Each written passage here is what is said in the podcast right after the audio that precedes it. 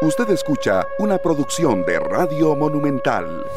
En la radio de Costa Rica, ¿qué tal? Muy, pero muy buenos días. Feliz inicio de semana para todos. Hoy con muchísimo detalle, mucha información en 120 minutos para que no se despegue de los 93.5 del FM estéreo de Radio Monumental, la radio de Costa Rica y también tendremos información de lo que acontece en el mundo noticioso nacional con una mañana bastante movida, tema de allanamientos y demás que estaremos repasando en minutos acá en 120 eh, minutos.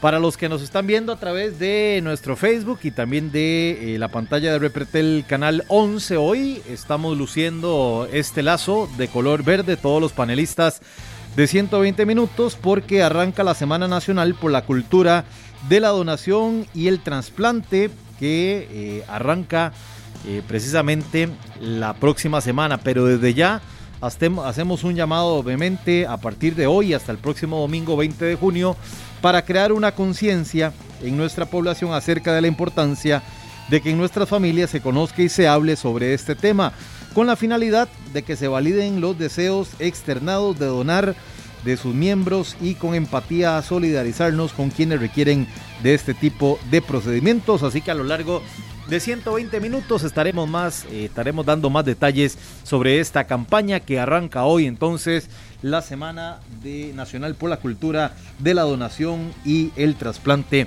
que arranca hoy hasta y demás. Vamos a ver por acá, acá estamos, sí. Eh, que tendremos acá en 120 minutos. También movimiento, fichajes que se van a dar en las próximas horas y que los tendremos acá en 120 minutos. Rodolfo Mora, antes de presentar a Fernando Muñoz, que ya está listo. Sí, con mucha información de Noticias Monumental. Un gusto compartir con todos ustedes, uniéndonos a esta campaña importante para sensibilizarnos durante estos días, luciendo este lazo verde. Randall Sofeifa jugará con el Sporting FC. Tendremos la presentación oficial del nuevo jugador del Sporting FC, Randall Sofeifa, después de muchos años. Eh, vistiendo la camiseta rojiamarilla. Bueno, ya tiene nuevo equipo para la próxima campaña de la Liga Promérica. ¿Y qué pasa con el técnico de la selección de Costa Rica? Todavía no lo tenemos a falta de tres meses de iniciar la eliminatoria, un mes para o menos de, la Copa Oro ya en disputa o en preparación. Eh, se conforma una comisión el viernes anterior para, para elegirlo y bueno, plantean que en dos semanas estaría ya el nombre como máximo. Ojalá y sea en menos tiempo. Ojalá y esta misma semana tengamos entrenador para que haya eh, un poco más de tiempo de trabajo. Carlos Serrano, vamos a hablar de muchos temas, la Euro, la Copa América, que el golazo el de República Checa esta mañana, de media cancha, bañando al guardameta de Escocia. Termina ganando 2 a 0 la República Checa en la Euro y con dos golazos de Chic.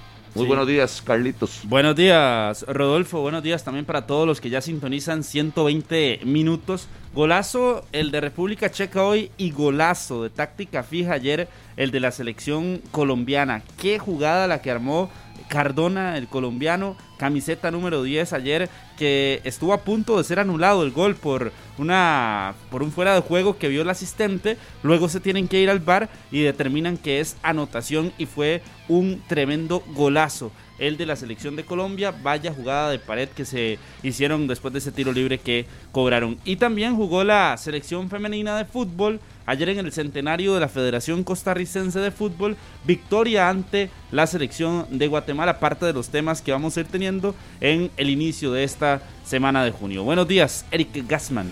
Saludos compañeros, amigos, oyentes y televidentes, eh, con mucho fútbol este fin de semana, esta semana también, eh, transmisiones de Copa América, de Eurocopa y obviamente con el tema de eh, la selección nacional de Costa Rica que sigue en busca de su entrenador después de esta comisión, también después del partido de la selección femenina que ayer eh, tuvo amistoso contra Guatemala y eh, falta un partido más también contra las eh, jugadoras de Guatemala, partido que se llevará a cabo en el Proyecto Gol. Toda la información también que tendremos acá en 120 minutos. Sí, iniciamos porque esta mañana allanamientos, movimiento del OIJ y Fernando Muñoz está con nosotros de Noticias eh, Monumental, a quien le damos la bienvenida, que nos tiene todos los detalles de esta mañana muy movida acá en nuestro país. Saludos, Fernando.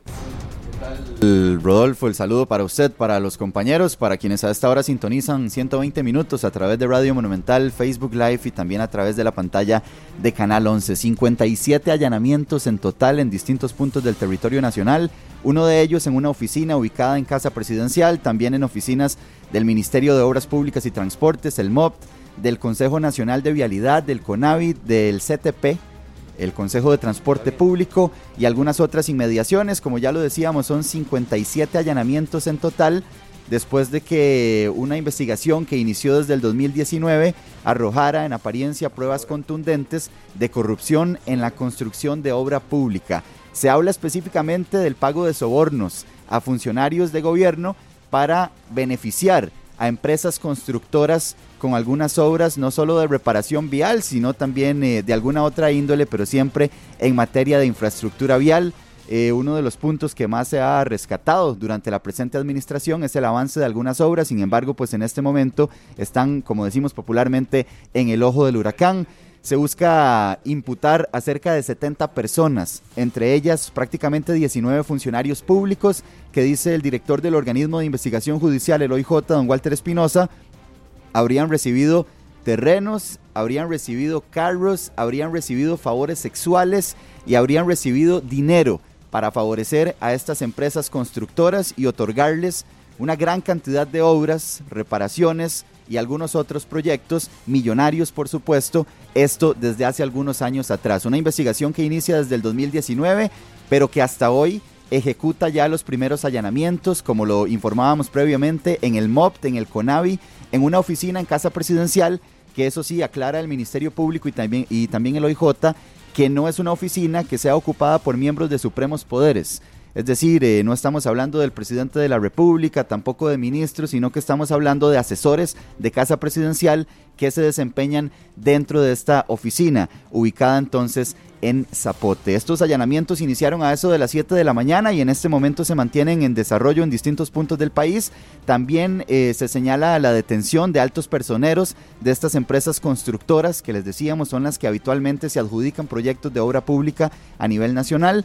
Se habla de detenidos en empresas como MECO, como H. Solís, también eh, investigaciones que involucran a la empresa Casisa y algunas otras empresas que habitualmente logran adjudicarse estos contratos. Repetimos, terrenos o propiedades, carros, favores sexuales, dinero en efectivo y algunas otras dádivas, dice el organismo de investigación judicial, habrían recibido funcionarios de gobierno al menos 19 personas que en este momento están siendo investigadas y que se procura detener también a lo largo de este lunes como parte del avance de esta investigación que evidentemente es liderada por la Fiscalía Anticorrupción y que también cuenta eh, durante estos allanamientos con el apoyo del organismo de investigación judicial. Esto es información que está en desarrollo, que por supuesto estaremos ampliando con detalle a las 11 de la mañana en la segunda entrega informativa de Noticias Monumental. Pero bueno, queríamos también, por supuesto, darles un avance de cómo transcurre hasta el momento eh, esta situación que se está presentando, ¿verdad? Ya lo decíamos en distintos sectores del país, allanamientos en San José, también en San Carlos,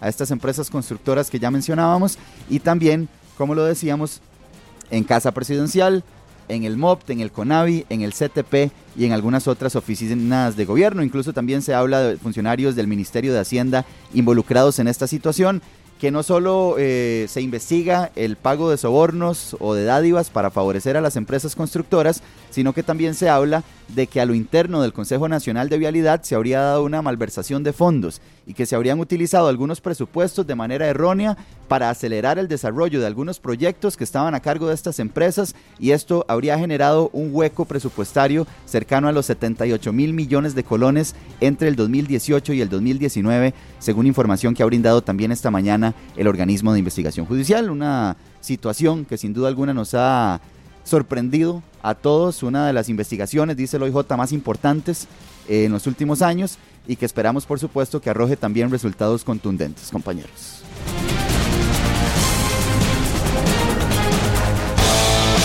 ...120 minutos. Bueno, ahí está todo el detalle y con esta noticia en desarrollo, gran cantidad de allanamientos y que todos los detalles ustedes los van a poder seguir en las diferentes emisiones de noticias Monumental. Hoy hay también conferencia de la UNAFUT, el detalle de la apelación del conjunto limonense. La gente habla de si se tendrá que jugar con 13 equipos, con 14 equipos, si nos vamos a mantener con 12, si Limón al final va a descender o no. Hay conferencia de prensa esta mañana con la UNAFUT, así que muchísimos detalles eh, con lo que se está moviendo el fútbol durante las últimas horas. El técnico de la selección de Costa Rica está en el aire, todavía no, no, no se sabe quién va a asumir. Eh, muchas voces saltaron. El viernes pasado, había dos candidatos, eh, Nacho Ambriz, Guimaraes, dos vertientes, eh, por lo menos eran los que se presentaban, pero la Fede Fútbol pone un alto en el camino y dice, no, calma, vamos a conformar una comisión donde están don Orlando Moreira, don Juan Carlos Rojas, eh, está también Víctor Hugo Alfaro, está Rodolfo Villalobos, Sergio Hidalgo. Sergio Hidalgo y también estará don Carlos Watson y estará don Gustavo Araya también pendientes a, esta elección, por supuesto, para ver el tema presupuestario, para qué nos alcanza y, si están eh, las condiciones dadas para que llegue uno u otro eh, entrenador. Lo que pasa es que el tiempo corre, ¿verdad? Y la preparación de Costa Rica y la planificación de, un nuevo cuerpo técnico tiene que darse lo antes posible. Esta es una subcomisión dentro del comité ejecutivo para que le rinda cuentas al comité ejecutivo. Eso es así, en resumen. Es el comité ejecutivo que hace una subcomisión del comité ejecutivo que le va a brindar cuentas al comité ejecutivo para que tomen la decisión. Esta es una decisión meramente económica, la que se está hablando. Digo, pregunto por el... Tiene que serlo, Eric, también. Por el tema deportivo, a mí me llama la atención varios puntos. Eh, primero, las personas que están dentro de esta comisión. Me parece que si en sus equipos ni siquiera ellos son los que se involucran para tomar las decisiones de los entrenadores, ¿por qué si lo hacen en la federación? Y, ¿Como quiénes? Como Juan Carlos Rojas, por ejemplo. No, pero él sí tiene vela en el entierro. Bueno, lo que él dijo cuando se contrató al nuevo gerente deportivo es que el que tenía la decisión al 100% era el gerente. Pero supervisado, pero, supervisado por la dirigencia morada. Yo me, baso, yo me baso en las palabras de don Juan Carlos Rojas. Y ahora él sí está integrando esta comisión, donde se tiene que elegir un, un entrenador. Eh, me llama mucho la atención el tema del tiempo el mismo eh, Rodolfo Villalobos creo que ayer lo mencionaba, ¿verdad? Que decía que si por él fuera ya lo habría nombrado al, entrenador. Y bueno, se da un plazo de 15 días. Por eso es que hay dimes y directos, ¿verdad? En, esa comisión, o por lo menos en el comité ejecutivo de la federación, porque unos quieren una cosa y otros quieren otra. Y el panorama va a ir cambiando, porque ayer don Rodolfo Villalobos, en la conferencia de prensa del centenario de eh, la Federación Costarricense de Fútbol, él admite, sí, que él ya tuviera la decisión tomada, pero que obviamente hay otras personas. Yo creo que más allá de la parte económica, eh, se están velando por otros aspectos. Si bien es cierto, eh, no está del todo, no están del todo lleno en, el aspecto futbolístico ellos, pero pues yo creo que están velando más por ese aspecto que el económico, porque bien aquí lo dijo, creo que fue Minor, ¿no? De, de que mencionó de que la parte económica estaba muy similar entre dos de los candidatos, porque dicen ahora que son 10. Pero si la parte económica estaba muy similar, entonces creo que lo que tienen que analizar son otras es cosas. Que, es no, que, es la parte yo, económica. Yo lo ¿Ustedes creen que sean 10 candidatos? Eso le iba a poner, hay 10 candidatos. No. Existen no, 10 posibles candidatos. Probablemente tienen 10 10 carpetas con la información de cada uno o 10 archivos en la computadora, ¿verdad? ya, no hay que pensarlo en papel, pero probablemente sí están, sí están. De, de, de esos que ellos mismos hayan ido a ser voluntarios candidatos, es otra cosa, pero de que tal vez reales. la mirada está. Ese es, ese es el punto, ¿verdad? A nivel económico estamos claros. Y por, eso, es que no, no, por eso la pregunta a la pregunta de Eric, eh, que si se estaban guiando ellos por un tema económico o que lo que están discutiendo es un tema económico, yo creo que no.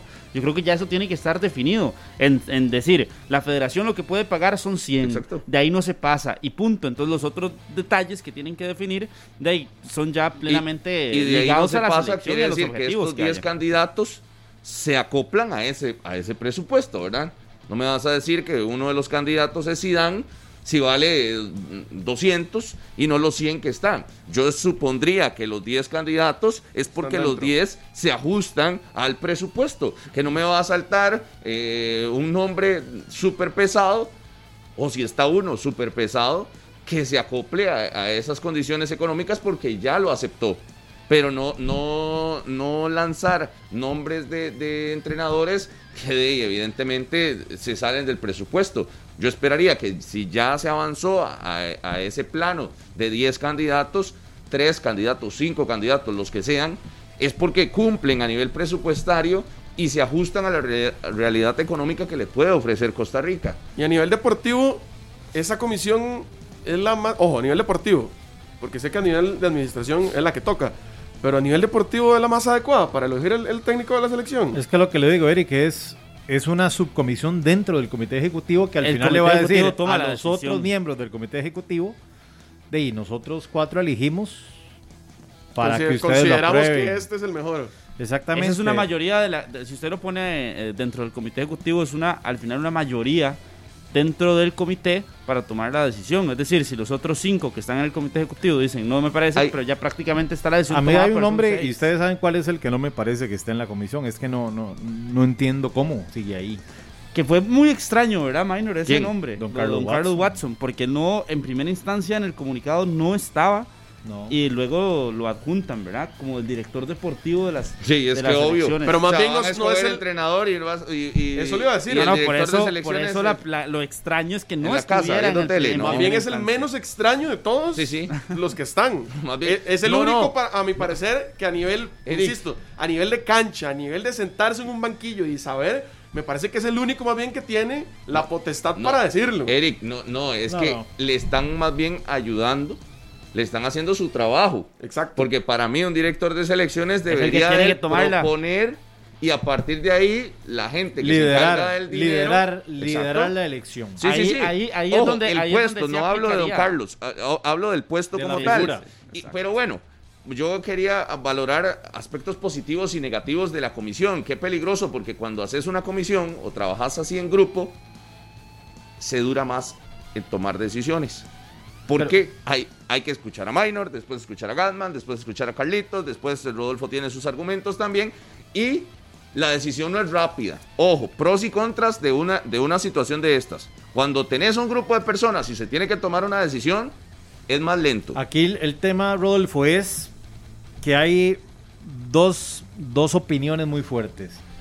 Unos de esa comisión que quieren al técnico nacional y otros que quieren al técnico extranjero. Ahí La- es donde... La misma de siempre, ¿no? Claro, pero ahí es donde se van a, a- a chocar los ideales, el- los dimes y diretes para la elección. El punto está claro y la fecha está.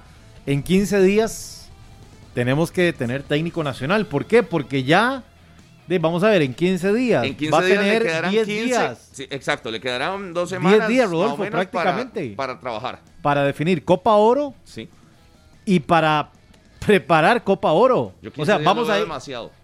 demasiado tiempo. Vamos a ir con una preparación de 10 días a la Copa Oro. Yo imagino que la prelista, Carlos, si usted me corrige en ese detalle, que se había enviado ya a, a los entes de la CONCACAF, vamos a tener que ir con esa. Sí, pero don Rodolfo Sí, pero dijo más no. allá, más allá de los nombres es el, tie- es el tiempo de, de que ellos estén, ¿verdad? Porque los nombres probablemente serán los mismos, pero, pero llegar a conocerlos si es nuevo, eh, que, que presente su idea, el sistema de juego que quiera, eh, acoplarse al grupo, que ya de por sí, si hay algo difícil en la selección ahorita, y hay que decirlo, y, y ya he conversado con algunos y me dicen, es el tema de camerino, es que está súper fraccionado el camerino de Costa Rica. Y la filosofía de juego, Rodolfo, yo me quiero enfocar principalmente en eso. Minor, La- pero, ¿A qué, que- juega, ¿A qué juega la selección de Sí, Costa sí. Rica? Digamos que el Pero camerino... tenés que hacer camerino primero. Le- Porque si, si todos jalan para un lado diferente y aquel no se sienta con aquel y este no, no, no le habla a aquel y, y- y aquel prefiere. Porque los jóvenes están por un lado y los de Ajá. experiencia Pero- por el otro. pero tenés ¿quién- que hacer camerino primero. Pero ¿quién lo va a hacer? Solo un técnico... De ahí, Solo un técnico con mucho colmillo, con mucho recorrido, un técnico a quienes los jugadores respeten por su palmarés, Exacto. Vea, porque si le pones a un técnico que vamos a ver, no ha tenido tanta experiencia internacional, no ha estado en Copas del Mundo, de ahí, probablemente, No, pero el entorno, pero le, van a decir, de, pero este señor que ha ganado, este que a dónde ha ido, este a dónde Por ha eso, dirigido. pero si viene un técnico extranjero, también tienen que tener ese peso, sea en selección o en equipos, de haber manejado camerinos fuertes, de haber manejado camerinos con este tipo de situaciones para hacer ese camerino que usted menciona. Vea, estaba revisando las fechas. El 11 de junio anuncian que es en 15 días, es decir, el 20, para el 25 de junio tenemos que tener técnico y el 12 de julio Ya jugamos ya estamos debutando en la Copa Oro. en Orlando. O sea, es eh, eh, prácticamente de Por hoy en menos de un eh, hoy son 28 días lo que restan para estar jugando la Copa Oro y nosotros El no debut. tenemos entrenador. Sí, y, y- y el detalle es, está bien, se puso como plazo máximo dos semanas, 15 días que para la entre elección. lo más antes posible tienen que Creo que pensar debería por el bien antes. del fútbol nacional y por el bien de la selección para que se vaya el entrenador nuevo dando cuenta de lo que tiene, de lo que existe para convocar a la Copa Oro, de si va a ir con todo, de si no va a ir con Mm. todo, de que si esta figura no va a ir, por qué no va a ir y de empezar a llamar a todos los jugadores y decirles, señores, vamos a empezar a darle, vamos a, ¿por qué no? Si están en vacaciones, vamos a entrenar cinco, de cinco días antes de lo, presu- Sí. de lo presupuestado. Yo, yo veo prioridad a hacer camerino. Hay que poner Ah. parte, dos tienen que poner de su parte, hacer ¿verdad? camerino, después tra- tirar una línea de, de- de- de trabajo y mensaje claro. ¿Todos son iguales o hay algunos que tienen eh, Prioridad. prioridad o privilegios distintos? Esa es otra línea de trabajo que yo creo que se tiene que aclarar por parte del entrenador. Y después nos vamos a la parte futbolística. Lamentablemente tenemos que llegar a eso, pero eh, en la parte futbolística un sistema de juego, los movimientos claros, pero a ninguno, a ninguno de los seleccionados le tienen que enseñar cómo jugar. O sea, ya tienen años en selección, muchos. Y después están acostumbrados a que una línea de cuatro, no le vas a enseñar a, a- a Calvo, a Duarte cómo se juega una línea Por de eso, cuatro. pero qué complicado pensar en que. A ver, yo entiendo el, el tema, y bien lo comenta Minor y también Rodolfo, de que se necesita este, este, este cambio. Pero qué difícil hacerlo de cara a un torneo donde no tenés tiempo para hacerlo. No, no. Ahora, donde tenés que llegar a enfocarte ahora- previamente a decir, bueno, ok, Gasman. este, perdón, este va a ser mi portero, este va a ser mi delantero, este va a ser mi defensa. A ver cómo los pongo a jugar Sí. para por lo menos hacer una representación Claro, decente. pero acuérdese cuando Matosas llegó a ver a la selección de Costa Rica un par de partidos amistosos, si no me equivoco, contra México y contra Colombia. Colombia. Sí, en octubre del 2019. 2000, Estaba llegando, 2018. llegó a conocerlos. Muchos ni se levantaron a saludar al señor. De ahí, pero de un momento a otro mostraron una mejor cara. Empezaron a correr, empezaron a jugar distinto. Costa Rica en esos dos partidos no se vio tan mal. No, y en los dos siguientes se vio mejor. Ok, muchísimo mejor ¿por qué? Porque el jugador costarricense es más emocional y cuando tiene la soga al cuello, dice, ah, no, aquí tengo que meterle. Y créame, créame, créame, créame, que puede ser de las mejores Copa Oro que hará la selección de Costa Rica.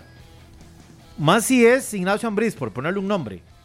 Porque todos van a querer demostrarle al señor mexicano que tienen el talento, que tienen la experiencia, que tienen el recorrido y que quieren estar en la selección nacional para la eliminatoria.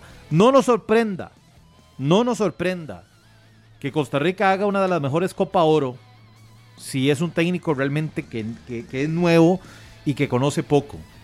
Y otros, y si ya es más conocido, probablemente los, los más rayados le van a decir, no, no, profe, estamos con Tiene, usted. tiene mucha esperanza usted, Minor, pero Sí, de que pero- va a ir súper bien. No, es que. Rodolfo, conozco el estado emocional de los jugadores de Costa Rica y Eh. sé que a conveniencia juegan ¿Sí?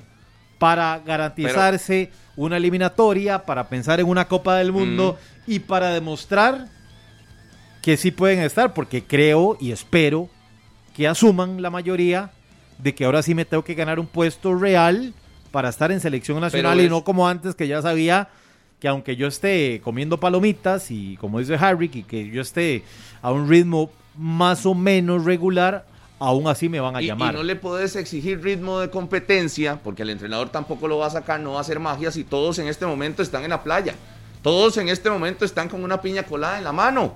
O sea, los jugadores de la selección ahorita están de vacaciones tranquilos. Me- Mentira que va a venir alguien a hacer magia y va a darle el ritmo de competencia a uno u otro o va a levantarle el rendimiento y la curva va a subir a- de aquí a, Como a- los que se a la- a la Copa Oro si todos están en, en periodo de relajación. Y ojo, no, no lo estoy criticando, todo lo contrario, nada más estoy diciendo lo que está pasando. Ellos tienen su periodo de vacaciones, pero olvídense que, que- que de aquí a 10 días eh, X o Y jugador van a levantar su, su rendimiento y van a volver No siendo vamos unas a ver sus superestrellas. mejores versiones. No, por, por eso digo, ¿cuál es el trabajo? Hacer camerino. Porque en 15 días que tendrá de preparación la Cele para la Copa Oro, primero no vas a tener partidos. No le vas a levantar el ritmo de competencia a ninguno si vienen de, de- de- de vacaciones. De hecho, unos 15 días de vacaciones. todos tranquilos, que son profesionales y siguen haciendo actividad física, sí. Pero de ahí a que vayan a transformarse y que si algunos que tenían bajo rendimiento van a venir con un rendimiento altísimo ahora en cuestión de un mes, olvídese. Ahora, yo sí creo que va a depender mucho también ese, e, e, esos jugadores que usted menciona, dependiendo del, del técnico que vaya a llegar. Porque si es un técnico que viene en cero, que no conoce a, a, ninguno de los jugadores de la selección nacional, pues me parece que se apoyará en lo, en lo que ya tenemos, en lo, en lo que ya hemos visto, probablemente en, en, las últimas convocatorias.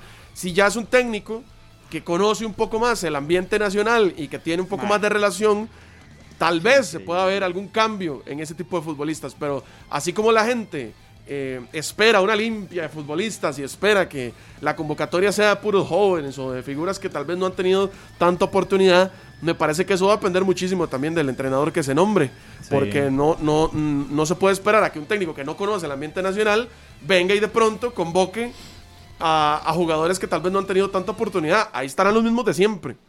Lo que pasa es que ahí es donde entra el, creo que el, punto de Rodolfo y muy válido de entender la importancia de que el camerino tiene que estar bien. Sí. Para que, la, para que la situación camine y funcione. Exacto. Hacer grupo. Y entiendo el punto de Minor. Me parece que, como dice el dicho, toda escoba nueva barre bien. Pero. Mm, pero no, no, no, no, pero no, no mm, solo. Yo sí, yo sí, yo sí entiendo lo de Minor y lo apoyo completamente. Y lo hemos visto a lo largo de la historia de la selección de Costa Rica. Y no solo en la selección, es que también pasa en campeonato nacional, que llega un nuevo técnico y de repente todo está bien y todo luce de, muy buena forma. Más allá del aspecto físico que tengan actualmente los jugadores, que los únicos con los que van a llegar bien físicamente o con ritmo de juego van a ser los de la MLS. El resto sí, de vacaciones y tranquilos. Pero en la parte emocional, todos van a llegar o todos deberían llegar a tope pensando en lo que venga para la selección y pensando en que tienen de que ver cómo se empiezan a ganar nuevamente muchas situaciones en la Federación Costarricense de Fútbol para hacerle frente a la eliminatoria. Y eso es típico, pero es típico aquí en nuestro país que de repente eh, hubo el cambio y empezamos bien, y empezamos a tener cambios y se crecen contra las selecciones en la Copa Oro se vuelven a crecer contra la selección de México que eh, le ha costado últimamente contra las distintas selecciones.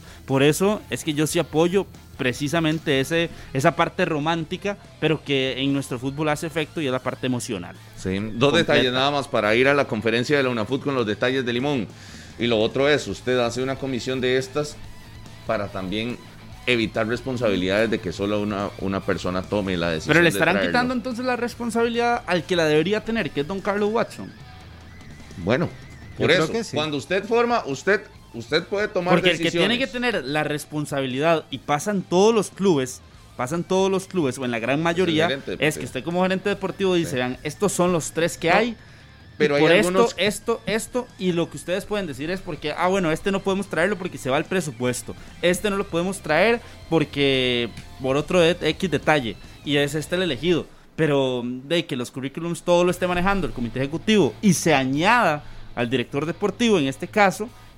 Y otra comisión, no, y una comisión Sí, sí. Es que No, algunos clubes también han utilizado esa figura de la comisión deportiva. Yo me acuerdo de la liga. La liga en su bueno, pero, una comisión deportiva. Pero la comisión. y, los fichajes. y la federación ha tenido la comisión. Acuérdense aquella que integraba a don José Heikel, eh, que estuvo, me parece, Álvaro Mesén, Lonis. Pero tiene rato de trabajar con comisiones comisión así. dentro del. O sea, es que esta es una comisión ya de la federación, porque es del comité ejecutivo. La comisión del comité ejecutivo. Pero, pero, ¿qué es eso? ¿A quién le caen los clavos después? Ah, no, a ellos. A ellos, ¿verdad? A comisiones que ya hemos visto pasar en los clubes también las hemos visto pasar y son, son de los pros y contras de eh, establecer este tipo de procedimientos para las elecciones. De comisiones, ¿verdad? Por ejemplo, Álvaro Mesén se marchó en algún momento de una comisión de la federación. No, todas esas, todas esas han, se han visto desmembradas y se han desaparecido. ojo, en selección y en clubes. Me indican si estamos con la conferencia de la UNAFUT, cómo estamos. Ya, ya inició situación de Limón FC, que no quiere irse de la primera división, señala y denuncia eh, errores en el formato del campeonato anterior, ilegalidades. Vamos a escuchar conferencia de la UNAFUT esta mañana. Efectos en criterio del apelante que, que, eh, que, citó, eh, se tenían eh, como refuerzo o como fundamento del por qué debía declararse, anularse el descenso y en consecuencia ellos solicitaban la nulidad de la, toda la temporada. En ese sentido, entonces, en el entendido de lo que se estaba, la petición principal era la, la, la, revocatoria y eventual anulación del descenso por razones de posibles nulidades efectivamente el Consejo Director fue viendo una a una las alegaciones y lo que encontró es que no estaban bien fundamentadas o que se hablaba en términos muy genéricos de conceptos jurídicos indeterminados, pero no se, no se concretó eh, efectivas violaciones eh, graves eh, a los reglamentos de tal manera que, que, que pudiera fundamentar una nulidad.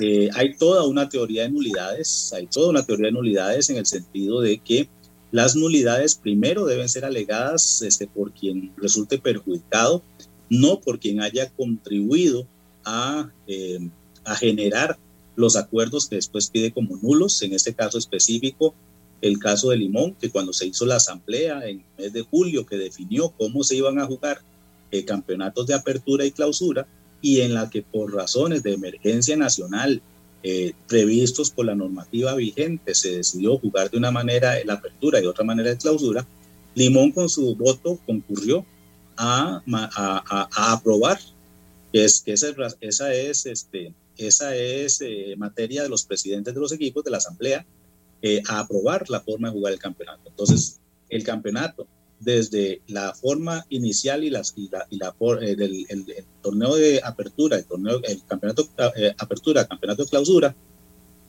y las reglas del descenso fueron aprobadas este, con, con el voto concurrente del Lima. Entonces, en ese punto, desde ese punto de vista, no es eh, jurídicamente procedente que alguien más adelante alegue una nulidad de una actuación que contribuyó a producir.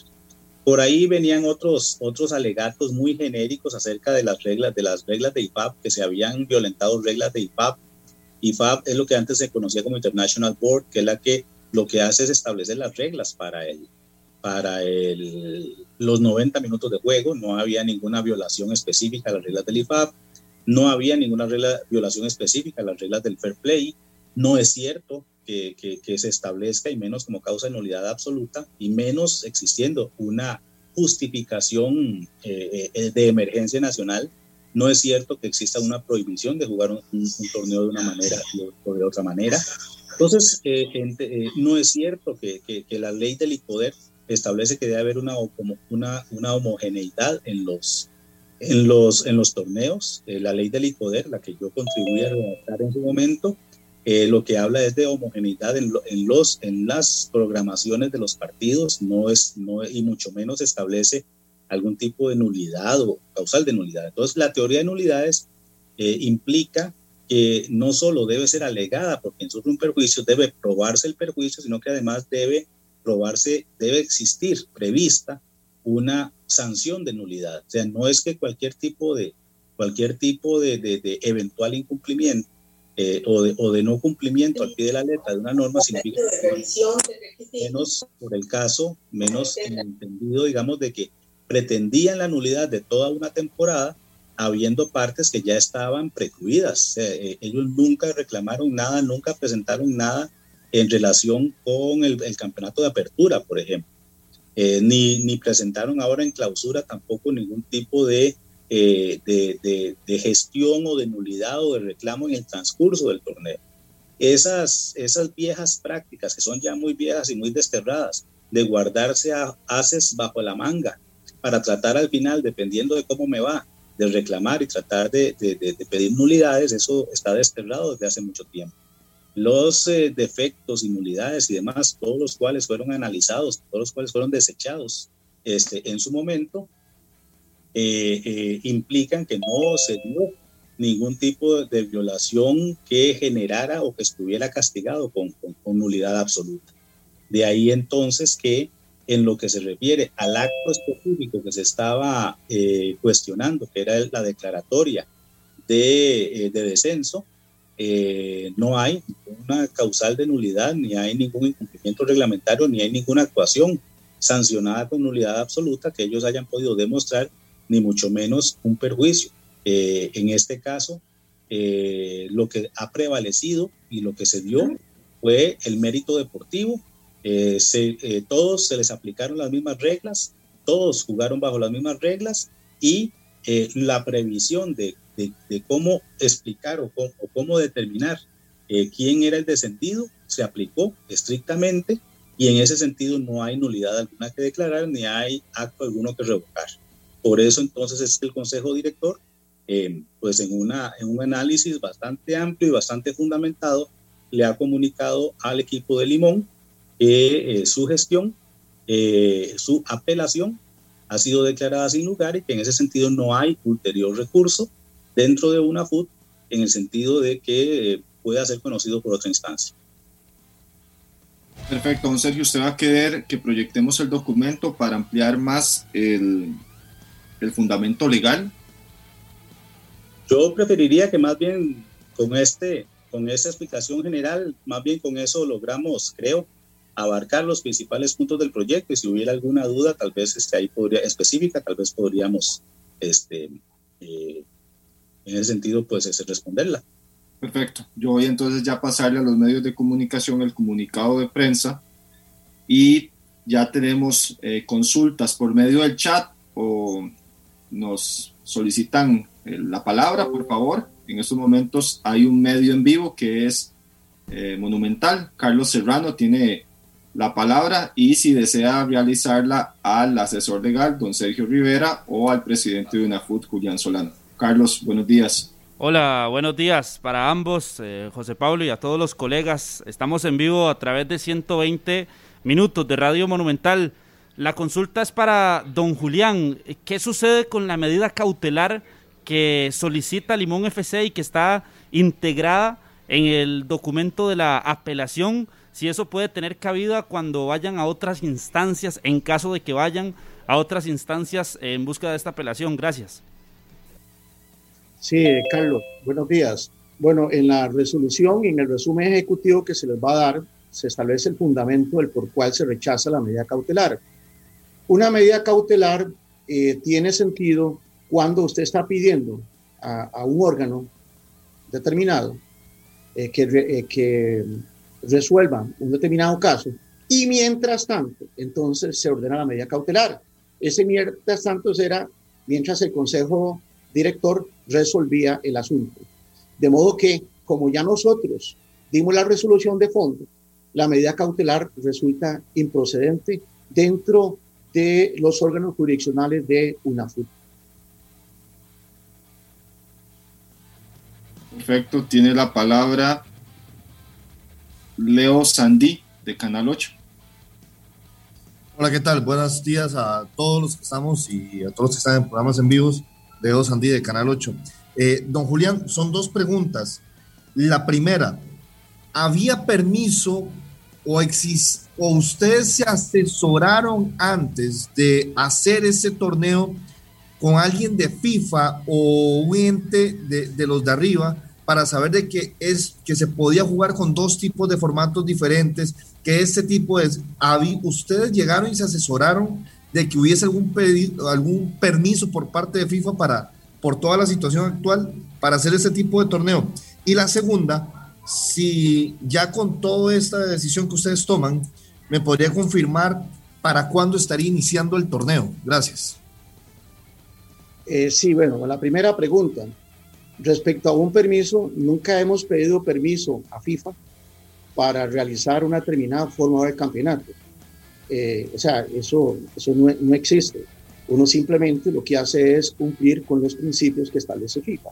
Y a nivel nacional, el contralor de legalidad de que los torneos se hagan conforme a FIFA no es el consejo director de una FUT, es el comité ejecutivo de la Federación Costarricense de Fútbol, quien de paso estuvieron en la sesión de trabajo del 30 del 29 de junio del 2020, donde se aprobó la forma del campeonato y en la asamblea del 8 de julio. Y luego se le manda al comité ejecutivo las normas de competición donde están contenidos la forma del campeonato. Y el comité ejecutivo de la federación, como contralor de que eh, todas las ligas, incluyendo una FUT, eh, hagan sus campeonatos sin violentar ninguna norma de FIFA, es que el Comité Ejecutivo de la Federación Costarricense de Fútbol le da el visto bueno a las normas de competición y posteriormente se mandan a su eh, registro en el, eh, en el ICODE. Eh, respecto al tema de cuándo va a iniciar el, campeonato de apertura 2021, es un tema que se estará convocando a, a Asamblea General para dar a conocer y a la prensa también el calendario.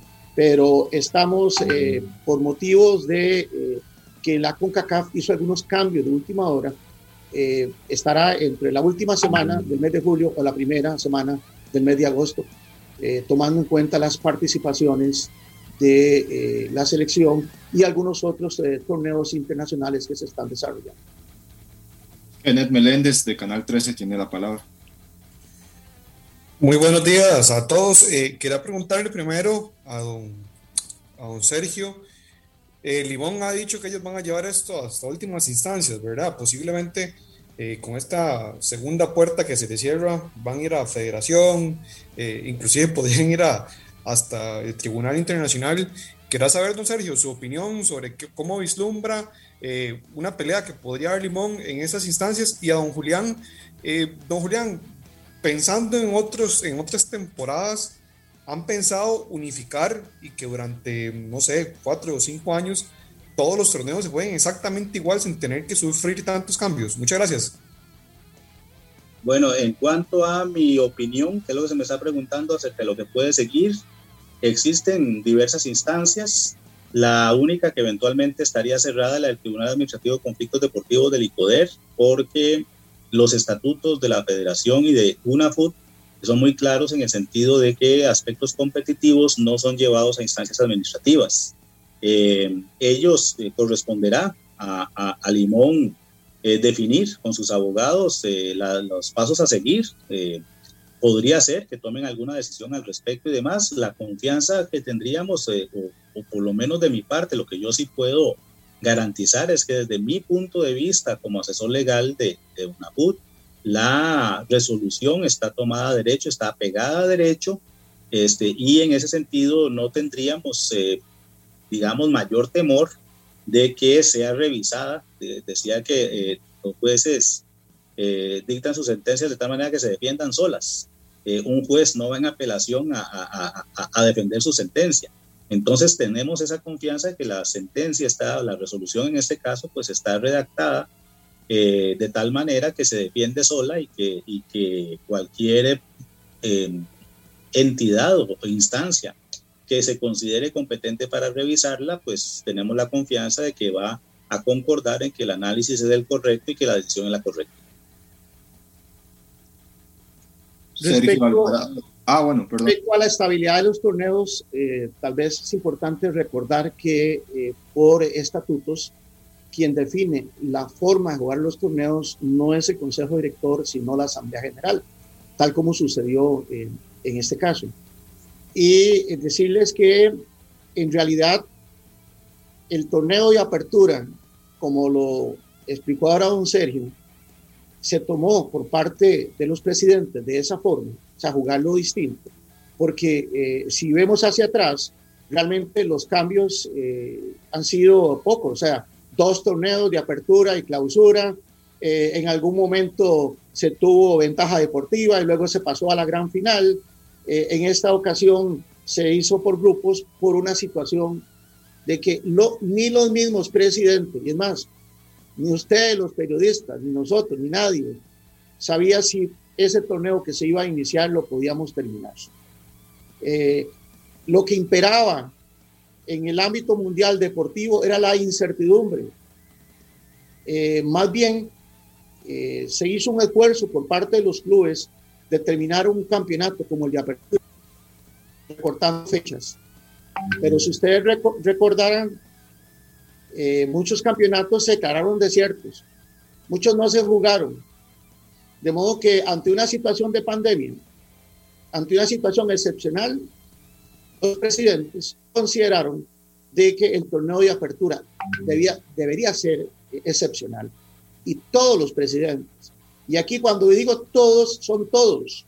O sea, los 12 clubes, incluyendo el representante de Sporting, estaban en las asambleas y aunque todavía le faltaban algunos documentos para ser considerado formalmente como afiliado, se le pidió opinión y votó a favor de jugar los dos torneos distintos. De modo que para nosotros como consejo director, la estabilidad en los torneos es algo que nosotros debemos procurar, pero repito, no es competencia nuestra, sino de los clubes.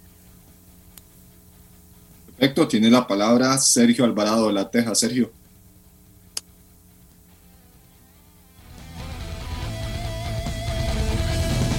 Listo, ya. Listo, ya. ¿Qué tal? ¿Cómo están? Saludos a todos. Sergio Alvarado de la Teja. Una consulta a don Julián, una consulta a don Sergio. Don Sergio, primero, me llama la atención cuando usted dice que aquellas prácticas de guardar ese haces bajo la manga y sacarlas al final para ver, por así decirlo, qué pego, por decirlo de esa manera, es algo que quedó desterrado. Entonces, de esta manera quiere decir que cualquier club interesado, en este caso Limón o Sporting, ellos debían presentar las cosas por ejemplo, antes de terminar el torneo o en, su debido momento y no esperar a ver cómo se creaban los nublados del día para, para determinar una situación así. Y don Julián, don Julián, creo que FIFA y CONCACAF, ellos habían sido eh, enfáticos en que entendían que estas eran situaciones extraordinarias, que se vivían tiempos diferentes. Ustedes posiblemente apelarían precisamente a ese tipo de, de entendimiento y de tolerancia para evitar lo que se ha especulado tanto, que un torneo no se podía jugar igual que el otro y todo. O sea, eran circunstancias muy diferentes lo que llevaron a esto, a que todo terminara de esta manera y difícilmente en el fútbol nacional dos torneos vayan a ser tan diferentes. Gracias. Eh, ¿Me repite la pregunta? Por favor. Sí, lo que usted decía, don Sergio, de que aquella práctica de tener haces bajo la manga, cosas escondidas, presentarlo al final depende de cómo me va. Eso es algo que ya había quedado esterrado y cualquier recurso se debía presentar durante un torneo y no esperar básicamente a ver cómo me iba para ver qué decisión tomar. Efectivamente, eh, por ejemplo, noten que, que Limón reclamó mucho cuestiones relacionadas con asambleas. Eh, y, por ejemplo, eh, si, si, efectivamente había algún tipo de, incumplimiento o había algún tipo de defecto en alguna convocatoria, debió ser en la misma asamblea o debió ser eh, en relación con la convocatoria cuando se debió haber alegado que la convocatoria era defectuosa por X y Y motivos. De todos modos, los motivos que ellos alegaron les fueron analizados y les fueron rechazados. Pero, por ejemplo, no es este el momento, no es al final del torneo eh, no es al final, por ejemplo, no, es eh, al final del segundo campeonato cuando yo puedo reclamar que en el primer campeonato pasó una cosa, por ejemplo, y, pedir la nulidad de la temporada por eso. Eso es lo que estamos diciendo. Eh, cualquier defecto, que no todo defecto es, nulidad absoluta, empecemos por ahí, pero cualquier defecto que se quiera reclamar, este, sobre todo si se trata de, si se trata de defectos en convocatorias, entonces una de dos, o no voy y, y reclamo que la convocatoria está mal hecha, o reclamo en su momento y, busco la subsanación. Pero, y entonces se subsane eh, a tiempo, pero yo no me guardo eso a lo que yo voy, eso no solo asisto, sino que va, convalido con mi presencia aquella, aquella asamblea que más adelante empiezo a hurgar y empiezo a ver si tenía algún defecto o no, a pesar de que ya fui, a pesar de que ya voté, a pesar de que no reclamé. Ese tipo de cosas es, es digamos, lo que eh, el mensaje principal que queremos dar en ese momento también es, si hay algún defecto, si hay alguna duda sobre un incumplimiento, si hay alguna situación que se considera que no se está cumpliendo, lo lógico es reclamarlo, consultarlo o, subsanarlo en su momento y no esperarse al final de temporada. Porque, por eso entonces se dan ese tipo de subsanaciones que sí son propias de todo la teoría de las nulidades que, eh, y, de, y de la exigencia de que la nulidad debe causar un perjuicio porque si no es así, entonces eh, eh, lo que no se vale es em, la nulidad por la nulidad misma. Eh, lo, que, lo que prevalece es el intento, digamos, de la conservación de los actos. Si hubo actos donde fueron mayorías mínimas o máximas las que, las que votaron, uno debe entender que esa fue una expresión de voluntad y eso, y eso, y eso debe respetarse y no debe combatirse por falta de puntos y comas. Eso es principalmente lo que, eh, de lo que se trata esta resolución también. Ahí estaba el detalle. Entonces, en la conferencia de prensa en vivo en este momento de parte de la UNAFUT, donde eh, se declara sin lugar la apelación del cuadro limonense. Ahora a ver la respuesta de los caribeños a partir de acá por esa situación donde piden anular el, último torneo. Eh, un proceso que se ha seguido durante las últimas semanas. Una vez que Limón desciende, eh, empiezan todos los procesos legales para eh, evitar esa situación. Y bueno, eh, hoy la UNAFUT declarando sin lugar este detalle. Había amenazado el cuadro limonense con elevarlo a otras instancias. En ir a las que será el, será el proceso innegable. ¿ah? Sí, Lo que el proceso que viene para Limón, en caso de este, de, de lo que está sucediendo, es ir al Tribunal de Apelaciones o la, del Licoder. Entonces ya sería la instancia aquí a nivel nacional a la que podría acudir Limón y que han anunciado que lo van a hacer. Veremos eh, cuál es el camino, ¿verdad? Porque la respuesta de una FUT es amplia y es muy también eh, conceptuada en, muy, en muchas situaciones que se fueron dando a lo largo de la temporada que inició en julio del 2020. Así que esperaremos y tendremos respuesta también, buscaremos la respuesta de Limón, y adelantaremos también pues ciertas situaciones que puedan suceder. Eh, ya ir al TAS sería el otro camino para el cuadro limonense e ir al TAS tiene un costo muy elevado, ¿verdad? Hay que ir hasta Suiza para cumplir con todo este el procedimiento. Aquí por ejemplo, bueno, ya aquí hablando con don Christian Williams y con parte de la delegación limonense de que cómo se va a apelar si no han descendido, ¿verdad? De cómo van a realizar una apelación antes si no ha descendido el equipo. Entonces son parte de, los, de las situaciones que se van manejando. Eh, don Sergio es el asesor legal de UNAFUT, eh, don Sergio Rivera, me parece, y don Julián Solano como presidente y don Julián también es eh, abogado, ¿verdad? experto en derecho. Ahí continuará el proceso. Aquí me informa Christian Williams. Vamos a reunirnos y analizar la respuesta. Sí, probablemente eh, asumirá una posición en las próximas horas el cuadro limonense. Ya lo veremos, pero ahí está en marcha esta situación. Estamos muy pendientes por eh, cualquier movimiento, pero bueno, se rechaza de momento. Eh, esa solicitud del, del, cuadro caribeño. Hoy lunes, invitarlos a todos ustedes. Hay Copa América. Copa América. A partir de las 3 de la tarde, Argentina juega contra Chile. Aquí en la radio de Costa Rica, 93.5 FM. A través de Canal 6, ese partido. Debuta Messi. Debuta Messi en este torneo continental. A ver si en esta sí logra levantar la copa Lionel Messi, que hasta el momento no ha levantado una sola con la selección argentina. Lo está esperando, ha construido su carrera para eso. Hoy Messi contra Chile, un rival difícil y que ha sido el coco de Argentina en la Copa América. Le ha ganado dos finales eh, recientemente al cuadro argentino y un duelazo a partir de las 3 de la tarde. A las 12 y 45 empezaremos la, la transmisión aquí en la radio de Costa Rica. Estará el partido por Canal 6 también. Y posteriormente, posteriormente, el partido que será a las 6 de la tarde será entre Paraguay y Bolivia. Paraguay y Bolivia también en la actividad de la Copa América que inició eh, el día de ayer con el triunfo de la selección eh, brasileña y después con la referencia de Colombia también contra la selección ecuatoriana con un golazo.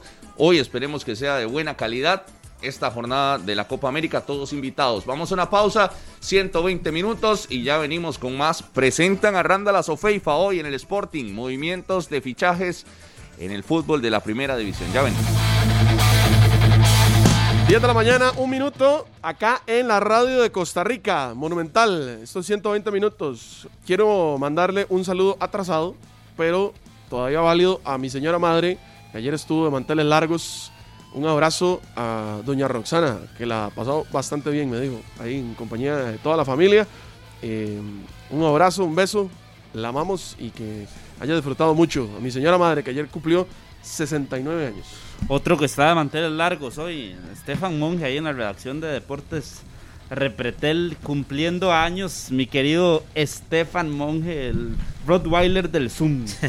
Estefan Monge ahí. Un saludo, un saludo primero para la mamá de, del señor Eric Gasman, que siempre nos, nos sintoniza, siempre, siempre nos está ve, está pendiente, le manda algunos mensajes siempre para acá, para los, los panelistas que siempre los recibimos con mucho cariño. Y un saludo para Estefan, entonces, de cumpleaños, Estefan Monge. Que la pase bien. El sabueso del Zoom, entonces, ¿es así, Carlitos? El Rottweiler del Zoom. Muy bien, un saludo para. Saludos para Estefan, que está de cumpleaños. Muchas bendiciones, un buen muchacho. El Rottweiler. Siempre anda sonriente y feliz. Muy Siempre. feliz. Feliz cumpleaños a mi tía Ligia también, que está hoy de manteles largos, así que que la pasen muy bien. Y saludos a Dani, que también está cumpliendo años hoy. Calidad de abogado, ahí en San Pedro. Saludos para Dani, que Y cumpla saludo muchos años para más. don Moisés Weisleder, que siempre nos escucha en Estados Unidos, eh, familiar evidentemente de don Enrique Weisleder, expresidente del Deportivo Saprissa, que siempre está en sintonía de eh, 120 minutos. Ari de Fusion también le manda saludos. Saludos, saludos, claro, pura vida. a, a Ari, a Alan Agüero también, que me estaba escribiendo por aquí, que el, el lacito de la campaña, Ahora sí está bien bonito. La campaña minor, que, que usted lo referenciaba temprano, ¿verdad? Vamos a, a- a tenerlo Claro. durante eh, esta semana, el lazo por, eh, por esta campaña a la que nos unimos. Sí, hoy arranca la Semana Nacional por la Cultura de la Donación y el Trasplante, que arranca hoy y va a finalizar el próximo 20 de junio. Y esto tiene como objetivo crear una conciencia a toda la población costarricense acerca de la importancia de que nuestras familias, de que todas las personas conozcan sobre eh, la cultura de donar y eh, evidentemente del tema de los trasplantes. Es por eso que se quiere hacer eh, visible de todas las formas posibles todo lo que representa este regalo de amor y esperanza, motivo por el cual deseamos que todas las personas tengan conocimiento de esto y que se hagan donadores en los documentos oficiales. Ahí es donde evidentemente usted pone soy donador de órganos. Min- eh, minor, vea, yo, usted me dijo ahora lo de lo de Keylor, de su mensaje en Instagram, y yo dudé. Yo dije, Sí. voy a ver si es la Ya lo- cuenta oficial, la lo cuenta de. Keylor que tiene 11 millones de seguidores. Y no, sí, sí, es en la cuenta de él. Diga lo que puso. Ujú. Keylor publica una frase. Ya veremos si está relacionada con, el fútbol o con su día a día o con sus vacaciones. Dice, regala tu ausencia a quien no valora tu presencia. Regala tu ausencia a quien no valora tu presencia. A Ahí- quien no valora tu presencia. Hay muchas situaciones, ¿verdad? Acuérdese que Ausente estuvo en la selección de Costa Rica, Sí, ¿verdad? Y, sí, ya, sí. y ya ha estado ausente, pero espero que no sea por, no, del espero que no sea por eso. 50% de partidos de la selección de Costa Rica, de los últimos 80 partidos, solo se perdió el 50%, estuvo ausente en esos eh, 50%. Y Pero yo, hay ¿sabe, que por qué siento, ¿sabe por qué siento que no es para, para, yo digamos, tampoco, para nosotros? a Porque- eso iba, yo no siento que sea con la selección, además, porque eh, ya según medios internacionales, Gianluigi Donnarumma, el portero italiano, está firmado hasta el 2026 con el Paris Saint No, no, Germain. pero Carlitos, yo no siento que sea para nosotros porque nosotros sí valoramos la presencia No, no, de por eso, Keylor. por eso, por eso yo, pero igual, O sea, Rodolfo. o sea, nosotros sí nos ha regalado la ausencia. Sí, sí, Sí, pero ya no- sé, ya sí nos ha regalado la ausencia, pero no nosotros sí valoramos la presencia de Keylor. A menos que de valorarlo, o sea, hacerle ver, caravanas cada No, vez no, que viene. Pero, digamos, ¿nosotros quiénes? De digo yo, el- Porque yo leo mucho en redes sociales cosas que no aparente ser nosotros, ¿verdad? O mucho, por no ¿Qué decir lee? la ¿Qué mayoría. lee? ¿Qué lee? Y hay muchos que le dicen a Keylor que mejor no regrese, que, que muchas gracias por lo que ya le dio, pero que eh, se nota que no quiere venir a jugar este tipo de partidos, que la camiseta se tiene que poner en todo momento y no solo cuando le conviene. y Cosas entonces que ese regala, ¿verdad? ese regala tu ausencia es como Es que, si a no me ver, quieren, no vengo. mm, es que yo no sé a quién va dirigido. Yo no puedo decir que va dirigido a los aficionados o, eh, o a alguien No, no, por eso. Costa Rica, por no, ejemplo. pero por eso, pero como la interpretación que haces, Es más, entonces tal vez sí- ni siquiera tiene que ver con lo deportivo y estamos ha- haciendo bolas aquí de algo que No, puso- no, no, puede que no sea, pero si es una filosofía que, que a él le llama la atención, ey, si, Pues si sí. no, si hay gente que no valora su presencia, ¿qué pasa? ¿O No qué, estoy. qué- qué resalta Keylor? Que no viene. Que regala su ausencia. Entonces, O que no va, ya sea futbolístico o para lo que sea, lo que, lo que dicen es que si alguien no valora su presencia, Pues que él no va a ir. entonces él no va a estar ahí, ¿verdad? Ahí, Interesante. ahí está, es, es el posteo hace una hora de Keylor Navas. En Cancún. eh, desde Cancún o algún otro destino bonito. Del, de, de acá, porque estuvo acá en San Carlos, ¿verdad? Hace poco y después eh, se fue para territorio Con mexicano. Sergio Rico, que pasaría a ser el tercer portero La- del país. las personas- y que regresa a Areola también, no sé si lo recuerdan, que se marchó Al Madrid. al Madrid, posteriormente se fue a la Premier y regresa del préstamo ya, me parece, para estar en el París. Eh, portero que también estuvo en selección francesa y demás, así que la competencia se incrementa en el Paris Saint Germain para Keylor. Nada más antes, y- un y el- paréntesis. y el- Solo para tener- con el tema de Keylor. Ya mi mamá mandó a corregir a Keylor Navas. Dice que, la, dice que la frase correcta es obsequia tu ausencia a quien no valora tu presencia. No, pero fue una fotografía, quién sabe dónde se la encontró, se la Sí, sí, mandaron. es que es un, es un pantallazo. Dice, hola, a favor Obsequia saludar a, a quien no valora tu presencia. Es correcto. saludar a mi esposa Carolina Ulet, que cumple años y es fiel, pero muy fiel seguidora de 120 minutos. Realmente aprendió a manejar toda la actividad deportiva por ustedes. Así que un saludo a Aaron Siles, el, el esposo, y a Carolina Ulet, también su esposa, que está ahí en sintonía de 120 minutos. Saludos, saludos a, a todos ellos. Ya casi vamos a venir con la, con la presentación de Randall Azofeifa. Es un buen fichaje del Sporting. Claro. Es un buen fichaje. eh, a partir de ahora me parece será el, el líder. Sería el capitán del conjunto de Sporting para la siguiente temporada. Y Randy Chirino también. Randy Chirino, que también será fichaje del, del conjunto de Sporting, que ha movido también sus fichas eh, recientemente. Harry Rojas, ¿no? Lo habían presentado. Harry Rojas, Álvaro Sánchez, Roy Ajá. Miller. eh, me faltan creo que un par. Pero Harry Rojas, Álvaro Sánchez, esos dos que incluso, bueno, por Harry Rojas paga el equipo de Sporting a Grecia. Eh, Álvaro Sánchez se le vencía contrato. Roy Miller terminó con el Santos de Guapil y se fue para el Sporting. apostando por experiencia y jugadores ya con recorrido en la primera división Sporting para este nuevo torneo. A ver, si, si nos vamos por lo que ha sucedido en los equipos grandes de este país que han optado por ese tipo de figuras, me parece que Sporting está haciendo una buena movida también, aplicando lo que ya había hecho el Saprissa, lo que había hecho Liga Deportiva Alajuelense, y se está yendo con hombres que tienen recorrido en primera división y que le pueden generar algo interesante para la próxima temporada. Sí, sí, la verdad yo, yo veo un buen movimiento y para Hernanda Lazo Feifa que, que será un reto importante. Ya estuvo en un equipo pequeño cuando regresó al En país de- de Turquía. Regresó y estuvo con el Uruguay de Coronado, donde le fue muy bien. Recuerdo incluso varios goles de tiro libre. Y rapidito, rapidito, en cuestión de una temporada, lo vio el Club Sport Herediano y se lo trajo a sus filas. Y, y bueno, todo el desenlace con, con títulos y demás. Pero ya estaba en equipo pequeño y le fue bien a Randall cuando, cuando vistió la camiseta del, del Uruguay de Coronado. Aquí están los otros en refuerzos. lo personal, ¿verdad? Sí. Digamos, Sí, sí. en el plano individual. A- Aquí están Sí. los otros refuerzos de Sporting también que se estaban quedando. Junior Delgado y Josué Rodríguez. Josué Rodríguez que es lateral, que jugó mucho tiempo en Belén, después en Guadalupe y que ahora es refuerzo de este equipo del Sporting. Es el equipo que me parece más se ha reforzado.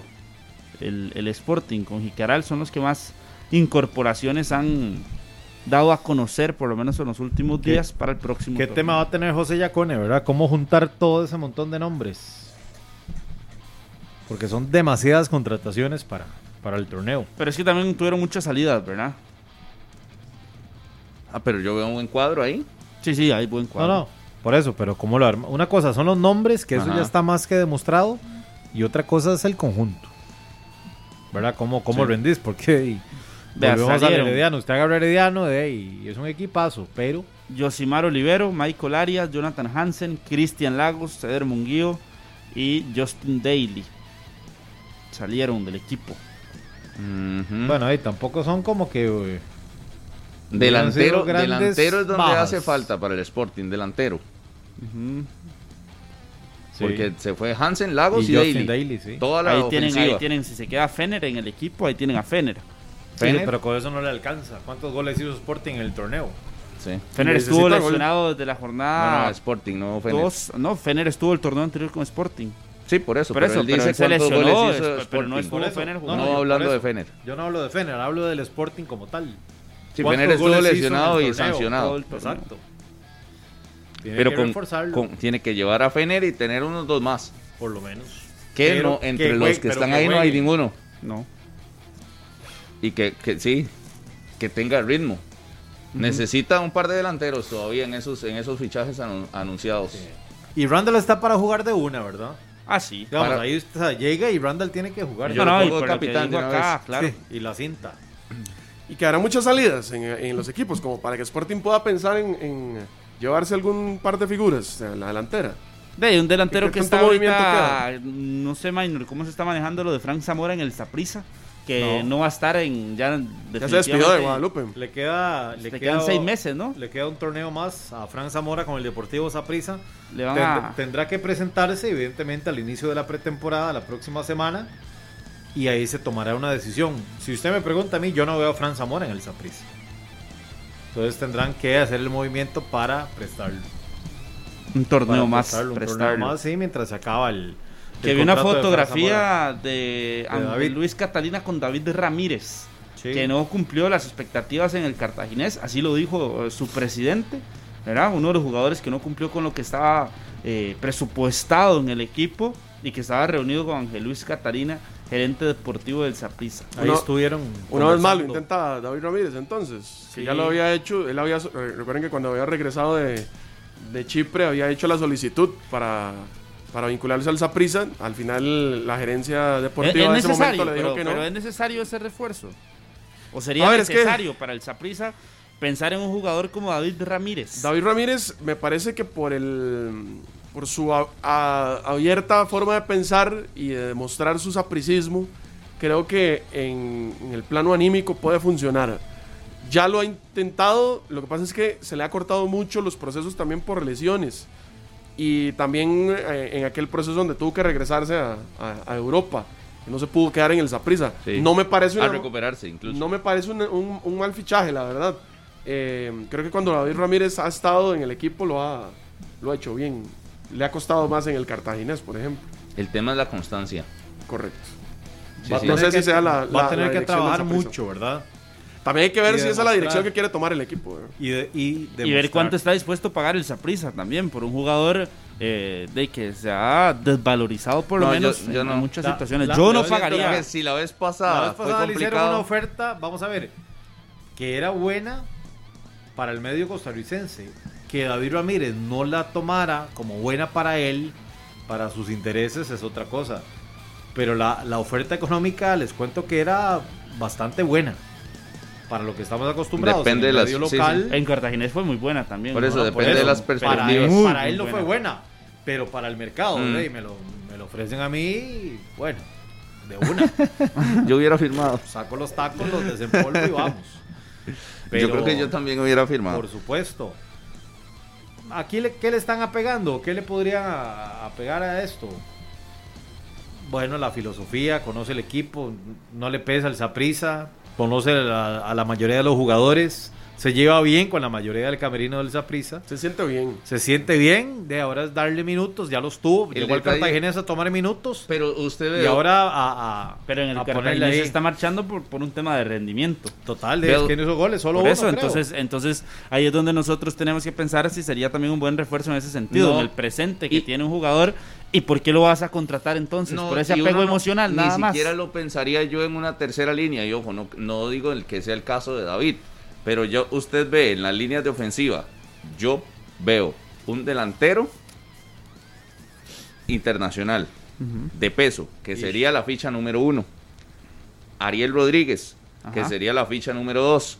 Orlando Sinclair, La ficha número 3. la ficha número 3 y podrías tener un cuarto para curarte en salud ahí y cuidarte.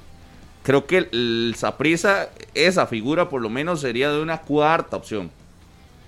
No de una, no de una primera. Entonces eh, tiene que venir un delantero que, que yo creo que esa es la dificultad para que llegue al Saprisa. La línea. Bueno, y además sí, la inversión que vas a hacer, la, inversión top. que vas a hacer o que podría hacer el Saprissa por David Ramírez, pensando en esa mismo que ya mencionaba Minor, de la oferta del torneo anterior, lo que estaba el jugador también recibiendo en, en el Cartaginés y el valor que se, o, cómo se cotiza él en el mercado, es decir, bueno, yo llego, sí está bien, llego para ser cuarto, pero si es un jugador más caro que, lo, que un titular, por ejemplo, para ser suplente, a mi gusto no le funcionaría el Saprissa, pensando en que va a ser el cuarto.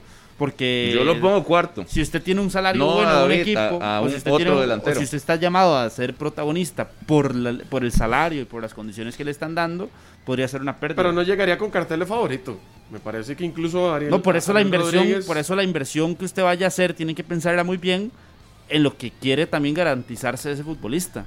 Sí, y quedará en él. Usted no va a contratar un tercer portero y pagarle más que el titular. La ventaja que tendría, me parece, Ramírez es el tema de empezar de cero, con pretemporada. eh, y ya quedará en él si, si demuestra y, y- quiere ganarse un campo, ¿verdad? Lo que pasa es que, igual, ya había pasado. Cuando David Ramírez tiene un delantero que tiene más cartel enfrente de él, como Ariel Rodríguez, por ejemplo, le cuesta.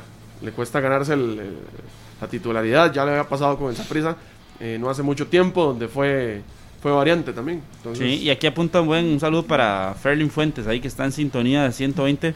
Otro buen detalle, el tema que ya tocábamos, las lesiones, ¿verdad? Eh, usted lo contrata y si se lesiona, y otra vez una inversión millonaria por el tema de, de las lesiones, por eso no sé qué tan conveniente sería para el Saprissa. Sí, lo que decíamos del- de, la constancia, encontrar eh, una temporada buena, completa, sin, sin problemas de lesiones que, los vayan a, que lo vayan a, a afectar o a cortar. Esa yo creo que es la, la expectativa de un David para esta siguiente temporada. eh, encontrar ritmo de juego y volver a cotizarse de la manera en la que lo hizo en algún momento, porque en algún momento Eric con, con Saprissa sí le, le fue muy bien en- cuando da su salto, Claro. estaba, estaba haciendo las cosas bien, incluso con selección de Costa Rica. De hecho, Eh, yo, en, esa lista que usted hace de un delantero internacional siendo cartel número uno. Ariel Rodríguez número dos, yo a David Ramírez lo pondría número tres por encima de Or- de Orlando Sinclair. Ah, no, sí, yo también. Lo que pasa es que digo que el Saprissa no debería de buscar un 3, debería ya buscar un 4 para que el 3 sea uno de proyección, porque si no vas a guardar Es en el bueno, baúl, sí. en el baúl a Orlando Sinclair y no lo vas a ver. Entonces, si lo querés desarrollar, tiene que ser el 3. Mínimo, digo. Pero ya si mandas a Orlando Sinclair al cuarto, no, ¿para qué? ¿Para qué lo tenés? Mejor lo, lo mandas a Pérez o a, o algún equipo, Santos, o no sé, a algún equipo donde sí se desarrolle. Pero si Orlando Sinclair y tienen el proyecto de Orlando Sinclair, creo que debería de mantenerse como tres. Así, eh, y entonces, por eso decía que tal vez el camino no es en esa prisa, porque no vería a David siendo cuarto. Entonces, eh, mejor tal vez la posibilidad en otro equipo, Sporting puede ser, donde vuelva a retomar ese protagonismo, tenga una temporada buena, eh, asuma eh, el reto de ser uno de los goleadores del campeonato y a partir de ahí sí cotizarse, darse un poco de valor, buscar un equipo nacional pesado o salir al exterior. Creo yo, lo veo así, el camino. Sí, igual no que- en prisa. Habría que ver el tema del- de, si Saprissa va a traer un, un- un delantero eh, A extranjero. mi gusto tiene que ser extranjero. La carta en ofensiva que, que necesita tener el Saprissa tiene que ser extranjero Es que y un extranjero que tenga un buen... A ver, yo insisto en algo y lo vengo diciendo en esta mesa hace mucho tiempo, es que un jugador que usted vaya a contratar tiene que ser porque tenga buenas condiciones en el presente, no por decir, es que él marcó 10, 15 goles por torneo, pero ya en el 2015 dejó de meter goles. No, tiene que ser un jugador con presente. Y sí, será más caro, pero eh, Saprissa ocupa hacer ese tipo de, Sí, perfectamente de te puede, te puede pensar el Saprissa en, en proyectar a Ariel Rodríguez como tu delantero titular. Ariel tuvo una temporada baja por el tema de la lesión también, La lesión, pero sí. te, te responde al, al final en, en- en los partidos importantes. Perfectamente el Saprissa podría Pero es que si hablamos de esa, de esa respuesta, entonces no hay que hacer contrataciones en el Saprissa. No, porque pero al es que- final respondieron en el momento grande. Habría que pensar tapa- entonces- todo lo taparíamos con esos partidos importantes, pero Bueno, es que eso si ya- no, ya pero yo pasó. creo que con eso no se tapa todo y Ya hay situaciones pasando. y hay con contrataciones que Carlos. tienen que Carlos, hacer. ¿cuánto contrato tiene Roger Rojas con el Cartaginés? Roger Rojas firmó un año. Es que si usted se pone a ver en el Se mercado de, de delanteros en Costa Rica, esa sería una muy buena opción. Tiene seis meses. Yo más. siempre lo, lo he pensado. Yo pensaría que Saprissa si opta por uno internacional traería uno que no esté jugando en el campeonato. Sí, sí, Que sí. ya Roger Rojas superó a Nicolás Suazo, ¿verdad? Claro, Como claro. Hondureño Que, y digamos, tener la, tener la plaza de en- extranjero. Buscar afuera de ahí nunca es una, una garantía de que va a venir a hacer goles acá. Hará uno, dos, pero ese goleador nato, ese depredador del que área. Por eso le digo que tiene que buscar esa prisa a alguien que en este momento sea eh, o la esté rompiendo en algún torneo cercano. Eh, por ejemplo, lo de Iván Ramiro Roca, que fue uno que hace muy poquito tiempo la rompió con el Municipal, está ahora creo que en ¿Que la qué? Real España, ¿Que la que? ¿Que lo hizo bien? lo hizo bien, la rompió. Ah, ah, ok. Con el municipal. ¿Qué rompió? La red. Ah. El romperedes. Pero no sería. eh, no sé, digo yo. Por eso, a mí no me sorprendería. ¿A usted le gustaría a Roger Rojas en el Saprissa? No. No le gustaría. No siento que. Es que, a ver, si usted me dice que va a ser el Roger Rojas, que todavía estaba en Alajuelense, pero es que ese hace rato yo no lo veo. Pero Pero con No Cartagena tuvo una mala lo- temporada. No lo hizo mal. No, pero no, no es el Roger Rojas de Alajuelense. Bueno, Le venía de una lesión y venía. tuvo partidos. eh, vea, Por eso le digo, en Cartagena llegaron a recuperarse. No, no, y, y se está recuperando y lo hizo Eso bien. sí. Marcó 6, 7 goles. Llegaron a sumar torneo. minutos. y a Insisto, yo no veo extraño que el Saprissa tome a Ariel Rodríguez como su delantero principal. Ese va a ser. traiga a David Ramírez como un, se- un- un segundo eh, para tener ahí de apoyo y que tenga a Orlando Sinclair como su delantero de proyección. Pero No me sorprendería. Pero Sinclair sí lo tiene, de proyección tiene que jugar, porque si no seguirá haciendo. Aquí me da otro nombre. Dani, mi buen amigo Dani, el Dani Álvarez, El. Dani Un saludo para el Dani CR, un crack. eh, y me da el nombre de Jabonist, pero Jabonist es una inversión muy alta. El Santos de Guapi les pide Bueno. mucho. Ya está la conferencia de prensa del Bueno, Sporting. Pero no, no empiece con eso de que es muy alto, porque si es alto, el Saprissa está para luchar así. Sí, sí.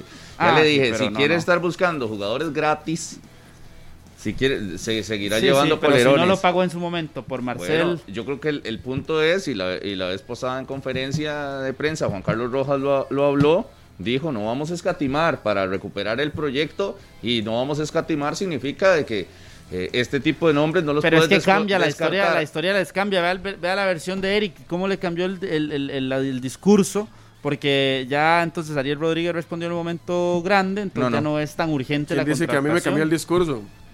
Yo le, yo le digo lo que está pasando en el Saprissa. Si usted me pregunta a mí si Ryder, a, la, a mi criterio, el camino que tenía No, no, que pero tomar no de- no yo lo le voy a de- decir que no no. lo- no lo de Wright, yo se lo digo por el hecho de que usted quiere mantener o debería mantener a Ariel Rodríguez que es antes que de traer un delantero centro de Basándome en lo que está haciendo. Saprissa, basándome en lo que está haciendo Saprissa ahorita, no sería extraño. Ese es el asunto. Pero para usted, ¿qué es lo necesario? No, tiene que venir uno de afuera, Ah, para bueno. mí. Ah, Sí, bueno. que de Y, y ojo, y Ahora ojo. sí, ahora sí. Y, y no solo no solo de afuera, o no escatimar.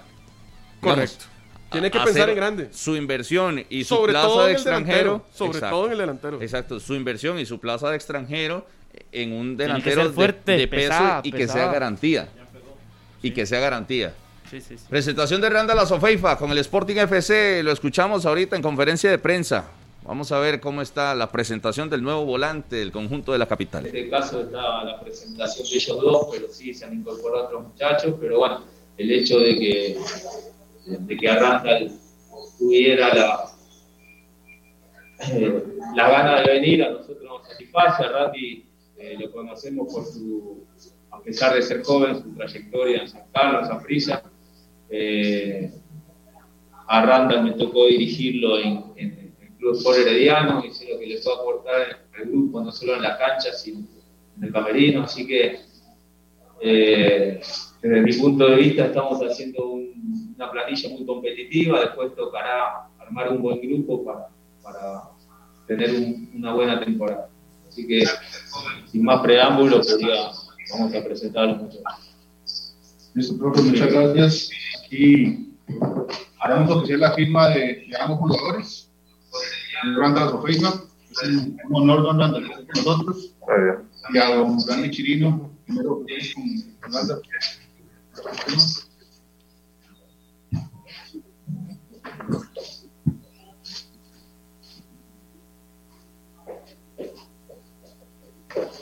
Bienvenido, Randall.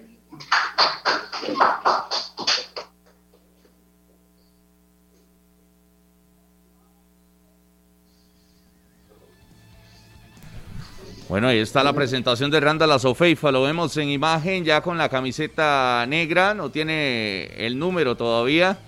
No tiene el número todavía y vamos a ver qué pasa con la, con la computadora. pero El, ya- número, el número 12 le van a dar, Fofo. Sí. Sí, de una vez. ¿Quién usa el 12 ahí en, el Sporting? A ver si está disponible. Carlitos, el 10. Ahí está Randall Azofeifa entonces con su camiseta en noticia de esta mañana. Randall Azofeifa presentado como jugador del Sporting. La presencia de José Yacone. Ese que está por ahí es Bertoni Robinson. Y el que está al otro costado es Chirino, ¿sí? Ya casi se va a poner la blanca, Chirino. Vamos a escuchar a Randall Azofeifa con sus primeras declaraciones como Denis Castillo jugador 12 del de- Sporting. Sí, iba y renovó, por cierto, contrato, ¿verdad? Denis Castillo. a. Escuchamos a Randall Azofeifa. súper contento de poder estar acá. Tengo que ser eh, muy puntual en, en los agradecimientos. Bueno, perdón, ya tenemos de conocernos. Profe Giaconi, también nos conocemos desde hace tiempo y, y hemos conseguido cosas importantes, obviamente siempre a nivel grupal. Eh, a Don Olman, que está por acá también, que ha sido parte importante de todo esto. A Don Osael Maroto también, muy agradecido eh, a mi representante, José Taref, por estar muy pendiente también y, y por hacer posible todo esto también. Y en general a mucha gente, mi familia también, por, por haber siempre estado eh, en apoyo eh, eh, del lado mío para que las cosas surgieran como, como hasta hoy están, llegando, ¿verdad? Muy contento, muy complacido, una ilusión muy grande, con expectativas muy altas, entendiendo que a partir de hoy y dado el, proyecto que se tiene, pues el equipo tiene que hacer muy competitivo, tiene que apuntar a, a, a siempre lo más alto como en el fútbol, como el fútbol lo demanda. Entonces, eh, el interés que se mostró en la oportunidad de que yo viniera acá, yo la valoré mucho. Eh, eso para mí es muy, muy, muy importante. Y bueno, este, como dije al principio, una vez más, muy, muy contento de poder integrar el equipo de Sporting. Gracias a Randall. Vamos ahora a hacer un segmento de Tony Rose, entonces con el, el jugador Randall. Escuchábamos a Randall Azofeifa y bueno, la presentación de Rashid Chirino también como eh, jugador. Randy, Randy, Randy, Chirino. Randy, Randy. Randy Chirino, sí. Rachita está en San Sí, Carlos. Randy, Randy Chirino, Chirino. que llega de Guatemala, del fútbol de Guatemala, ¿verdad? Ajá. Ahí está firmando La su firma. contrato Chirino con don Bertoni Robinson y don José. Ve, ese ofensivo está bien. Chirino anda bien. Es un buen jugador.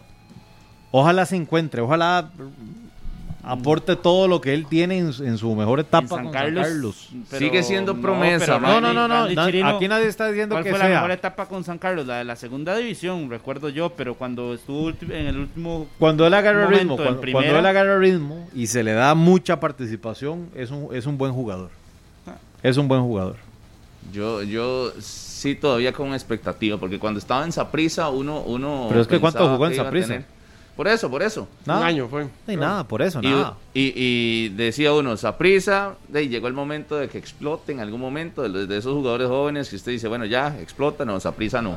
San Carlos, ya llegó el momento de que explote, tampoco. Y empezó a tener más Ahora- relevancia el hermano también. Fútbol internacional y tampoco. Y ahora, bueno, en el Sporting, ahora vamos a ver si realmente explota eh, Randy Chirino y Igual- Rashid que vamos- está en. Por eso es que hay que ir exigiendo Carlos. y viendo oportunidades, Sí, ¿verdad? pero usted, usted a no ver exige. si lo de Santiago Van der Putten ya se le va a dar, Carlitos. Sí, pero usted, no, Oh, pero usted no ya. exige. Poner. No sé. Usted es que no exige nada, entonces, porque ya pone a Randy Chirino como lo mejor que contrató Sporting ¿Cómo lo- prácticamente. quién- quién ha Está- dicho? tiene, tiene muy altas expectativas. Lo dije así. Lo dije usted así lo como entiende, Minor, usted No, no, entiende. no. Bueno, tiene muy alta, tiene muchas expectativas en lo que vaya a hacer Randy Chirino y viene a preguntar Sí. por Van, Van der Putten. No Por es eso, el tema. me parece que para mí, insisto, para mí es un muchacho que con ritmo puede aportarle algo. Ahora estábamos conversando sobre, sobre tanto Olman Vega, ¿verdad? Chirino. Olman Vega y que está teniendo su peso. Randall Azofeifa lo agradecía. Don Olman fue gerente por mucho tiempo del cuadro de Belén.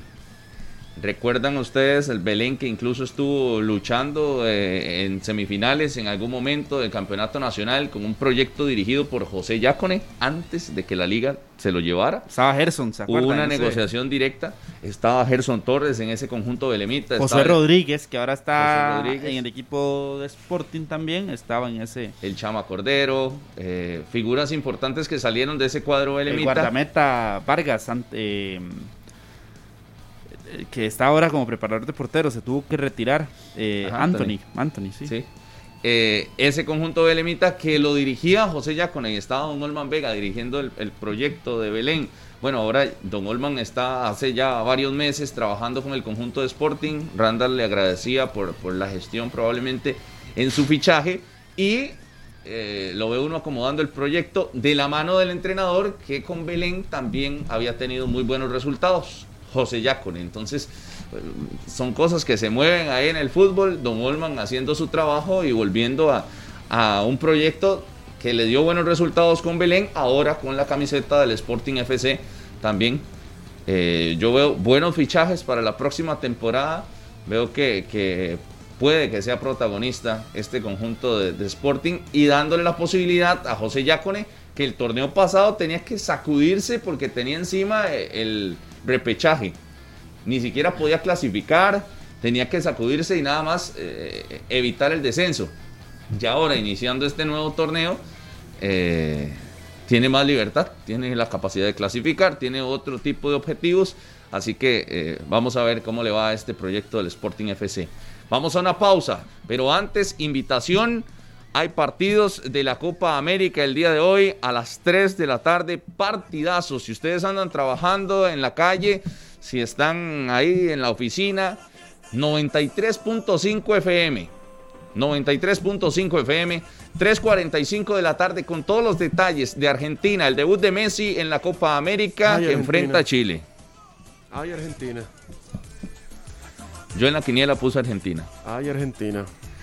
Y Brasil. Mi equipo de la No, Copa no, en el América. partido de hoy. mi ah, bueno. Ah, bueno, bueno. Sí, pues yo Apenas decía que mi, equipo de la Copa América ganó ayer. Argentina. Sí. Colombia. Brasil. Brasil. Brasil. ¿Le gustó? Jugó bien. Va por ese goleo histórico. Neymar. Neymar Jr. Ah, ese nadie le quita la bola. Usted vio, apenas pitaron penal y la fue a abrazar. Quedan 10 Directo. todavía. De ahí. Sí, la fue a 10, abrazar pero directo. con la edad que tiene y con los partidos que le restan, Lo que pasa es que ahorita, le ahorita sobra. aparece. muy tranquilo. Ahorita aparece Pelé diciendo que en un entrenamiento había hecho 10 más. Entonces se le suma, que le encanta hacer eso, ¿verdad? A Pelé. No, pero, pero ya le Neymar. tiró, ya sí, le tiró al pobre Pelé. sí, va, va para ya- ser ya lo hizo, histórico. se lo hizo a Cristiano, ¿no? Le recomiendo la, la El serie de, reportaje. de Buena, Pelé. muy buena. Muy buena, por Documental. cierto. Sí. documental. Este, sí, y, y- y posteriormente termina el juego de Argentina contra Chile, partidazo hoy en la Copa América, y vendrá el Paraguay-Bolivia también para todos los paraguayos, bolivianos acá en nuestro país, 93.5 FM, ¿Me la una señal pregunta? a las 6 de la tarde será ese segundo partido, y por Canal 6 los dos compromisos hoy de la Copa América. Ahora que Minor me preguntaba por Van der Putten, ¿qué va a pasar con Esteban Espíndola, Minor? ¿Dónde va a jugar? Ay, Está comiendo ay, asados en Buenos Aires. ay, Ahí lo hemos visto. No Muchos definido su trapos. futuro Lo importante es que sigue pendiente. Muchos Sigue trapos pendiente, sucios, sigue muchos pendiente. trapos sucios en esta mañana. Una pausa y ya venimos. Esto es 120 minutos.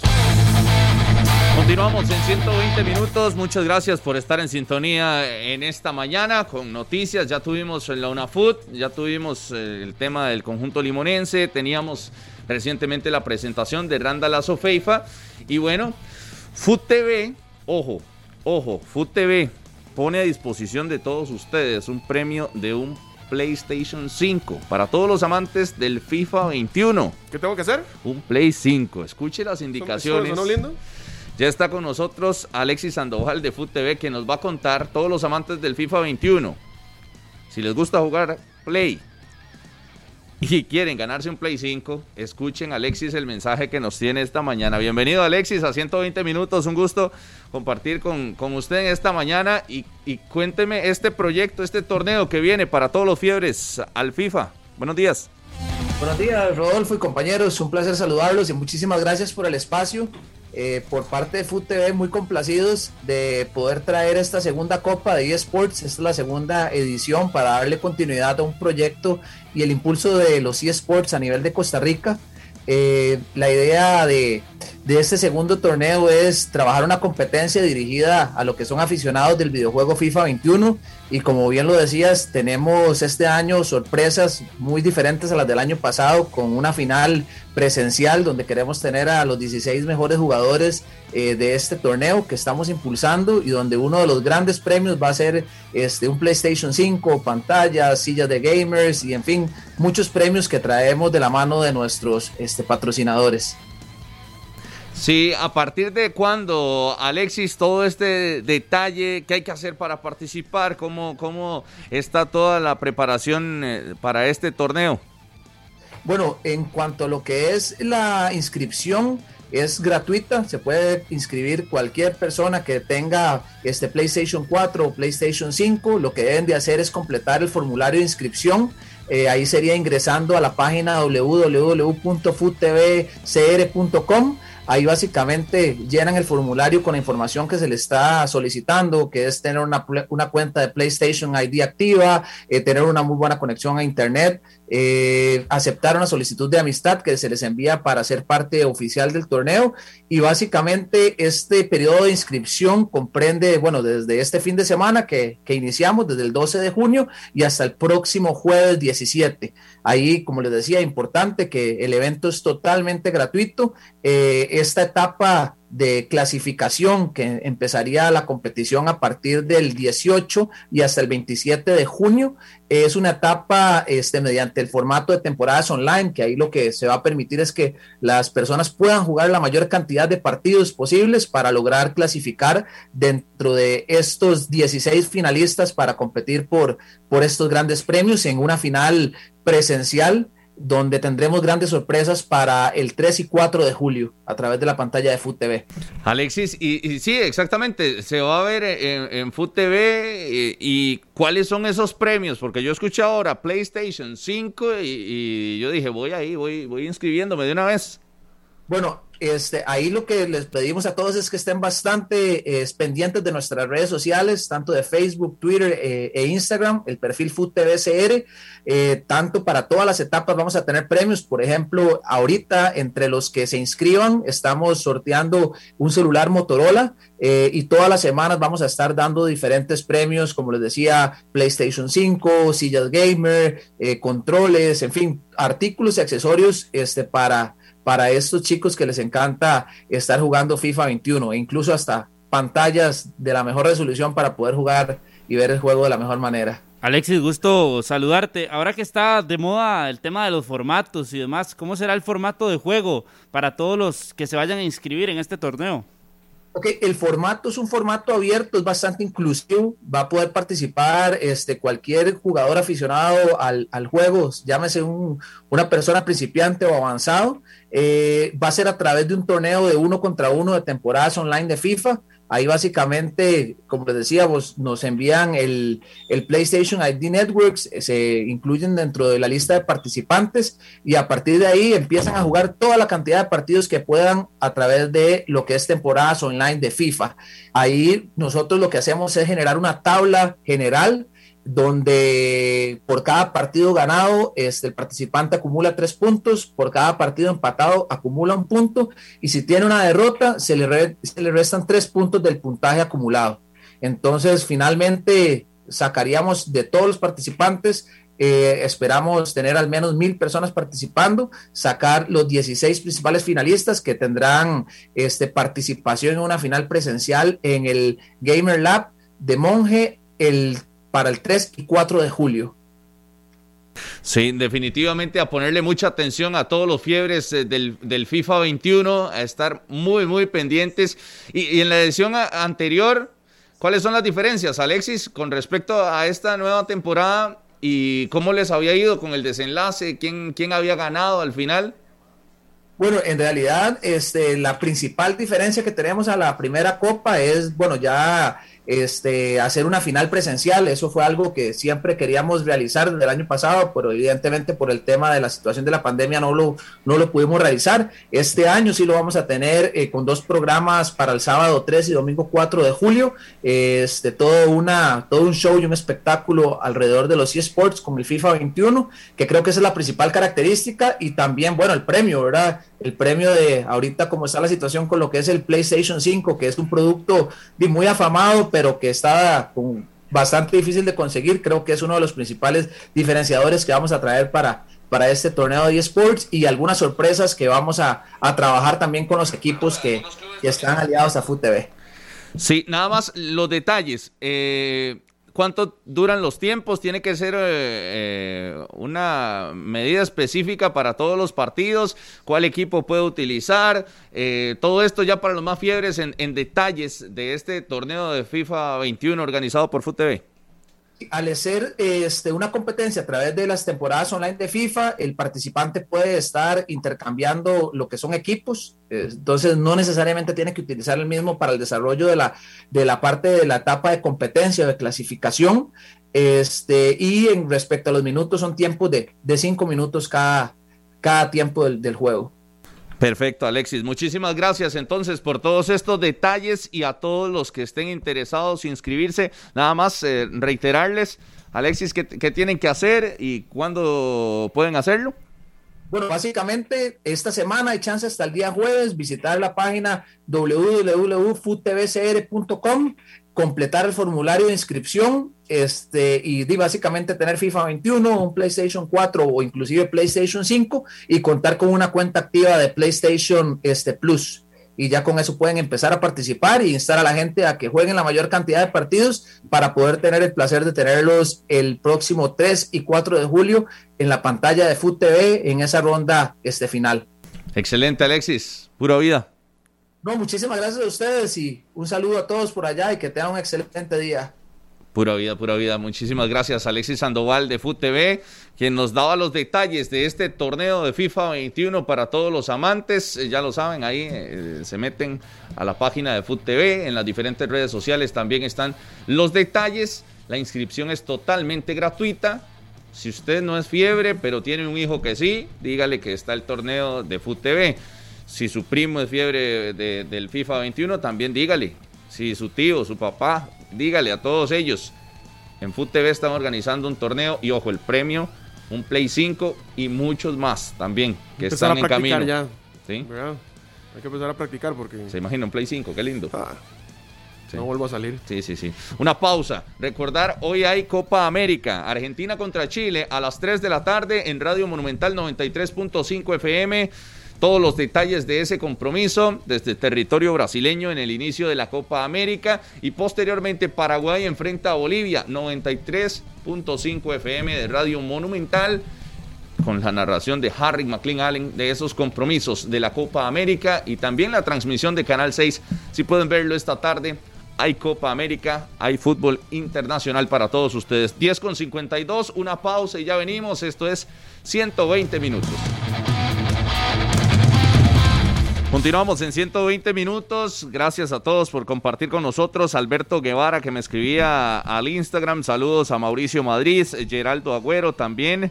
Saludos, saludos a todos ellos. Sí. A Andy, también a María Rojas Castillo, Natalie Fallas, Ruth Martínez, todos los que nos están escribiendo aquí a través del Instagram.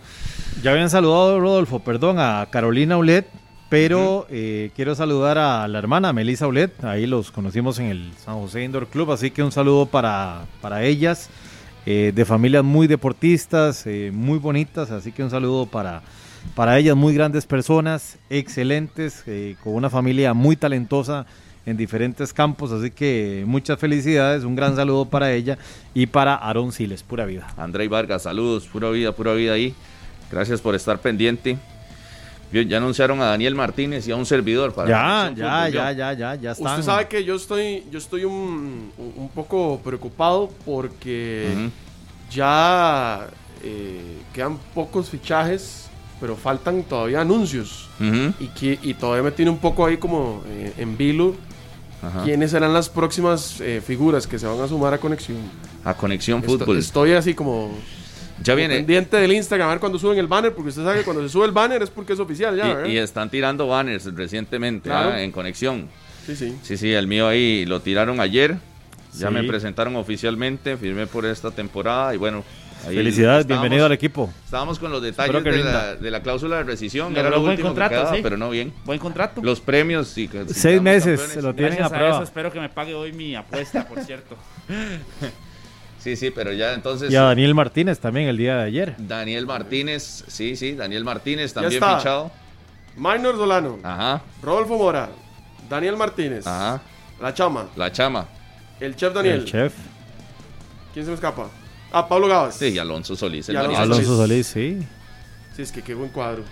Ya, ya, ya, ya, ya están, ya están tirando. Buen cuadro. Sí, sí, sí. Falta, falta alguien. 5 de julio.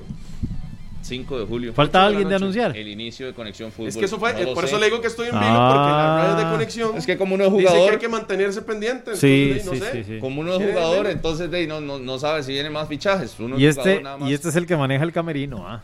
Divisiones, Ah, sí, divisiones este más, divisiones este este. Tiene toda la pinta. Sí. Un camerino No, no, muy no, unido. Usted lo que tiene que hacer es, si Minor se pone en eso, usted lo que le dice es, le voy a obsequiar mi ausencia si no valora mi presencia. Si no valora mi presencia, claro. Exactamente. La frase de lunes. La frase del lunes. de Keylor Navas ahí en su Instagram, detallazo. Eh, seguimos esperando al técnico de la selección de Costa Rica. Será una semana larga, ¿verdad? Con todos estos detalles deben estar analizando los diferentes candidatos. No se asusten si siguen apareciendo nombres. Espero que todos los nombres que aparezcan en los medios de comunicación esta semana sea porque se ajustan al presupuesto y son posibles de traer. Y ya, y ya por lo menos hay una luz de que sí se ajustan a las condiciones que ofrece nuestro país Sí. del proyecto Gol. ¿verdad? Que, que no salten nombres que no, no son posibles de que lleguen. Nada más un par de saludos ahí a Isabela Dover también, que dice su papá que la saludara, que siempre está pendiente del programa. Dover ahí se- se- siempre pendiente. Luis Ramírez, Kenneth Soto, Jan Hernández, Andrei Castro también, que siempre también por ahí. Eh, Rolando Betancourt Sandoval, Luis David Varela, que por aquí le pregunta a Minors que si ya renovó Orlando Sinclair. Y Jesse Villalobos Rojas. eh, Van caminados Sinclair, sí, para seguir en el, en el Deportivo Saprissa. Finaliza contrato en diciembre. Pero van- hay, hay conversaciones muy avanzadas. Y recordarles para los que están consultando, Argentina-Chile hoy a las 3 de la tarde por Repretel Canal 6. Ajá. Paraguay-Bolivia también por la pantalla de Repretel Canal 6. Y mañana la hay Copa América. ¿verdad? Por Repretel también, los partidos que ya van a definir eh, la octogonal para la selección de Costa Rica, el camino para la selección de Costa Rica, Curazao juega ante la selección de Panamá, Haití contra Canadá y la selección de San Vicente. eh, con- Salvador. eh, contra Salvador. San Cristóbal y Nieves, es San Cristóbal y San Nieves Cristóbal. contra el Sal- Salvador. Sí, San Cristóbal. Buenos partidos. eh. Está ganando El Salvador. Sí, la del Creo que Salvador es la que está más, caminando más, da- más encaminada, pero las otras dos todavía están abiertas. Gracias por acompañarnos en 120 minutos. Copa América por Radio Monumental 93.5 FM. Que la pasen bien. Nos vemos. Este programa fue una producción de Radio Monumental.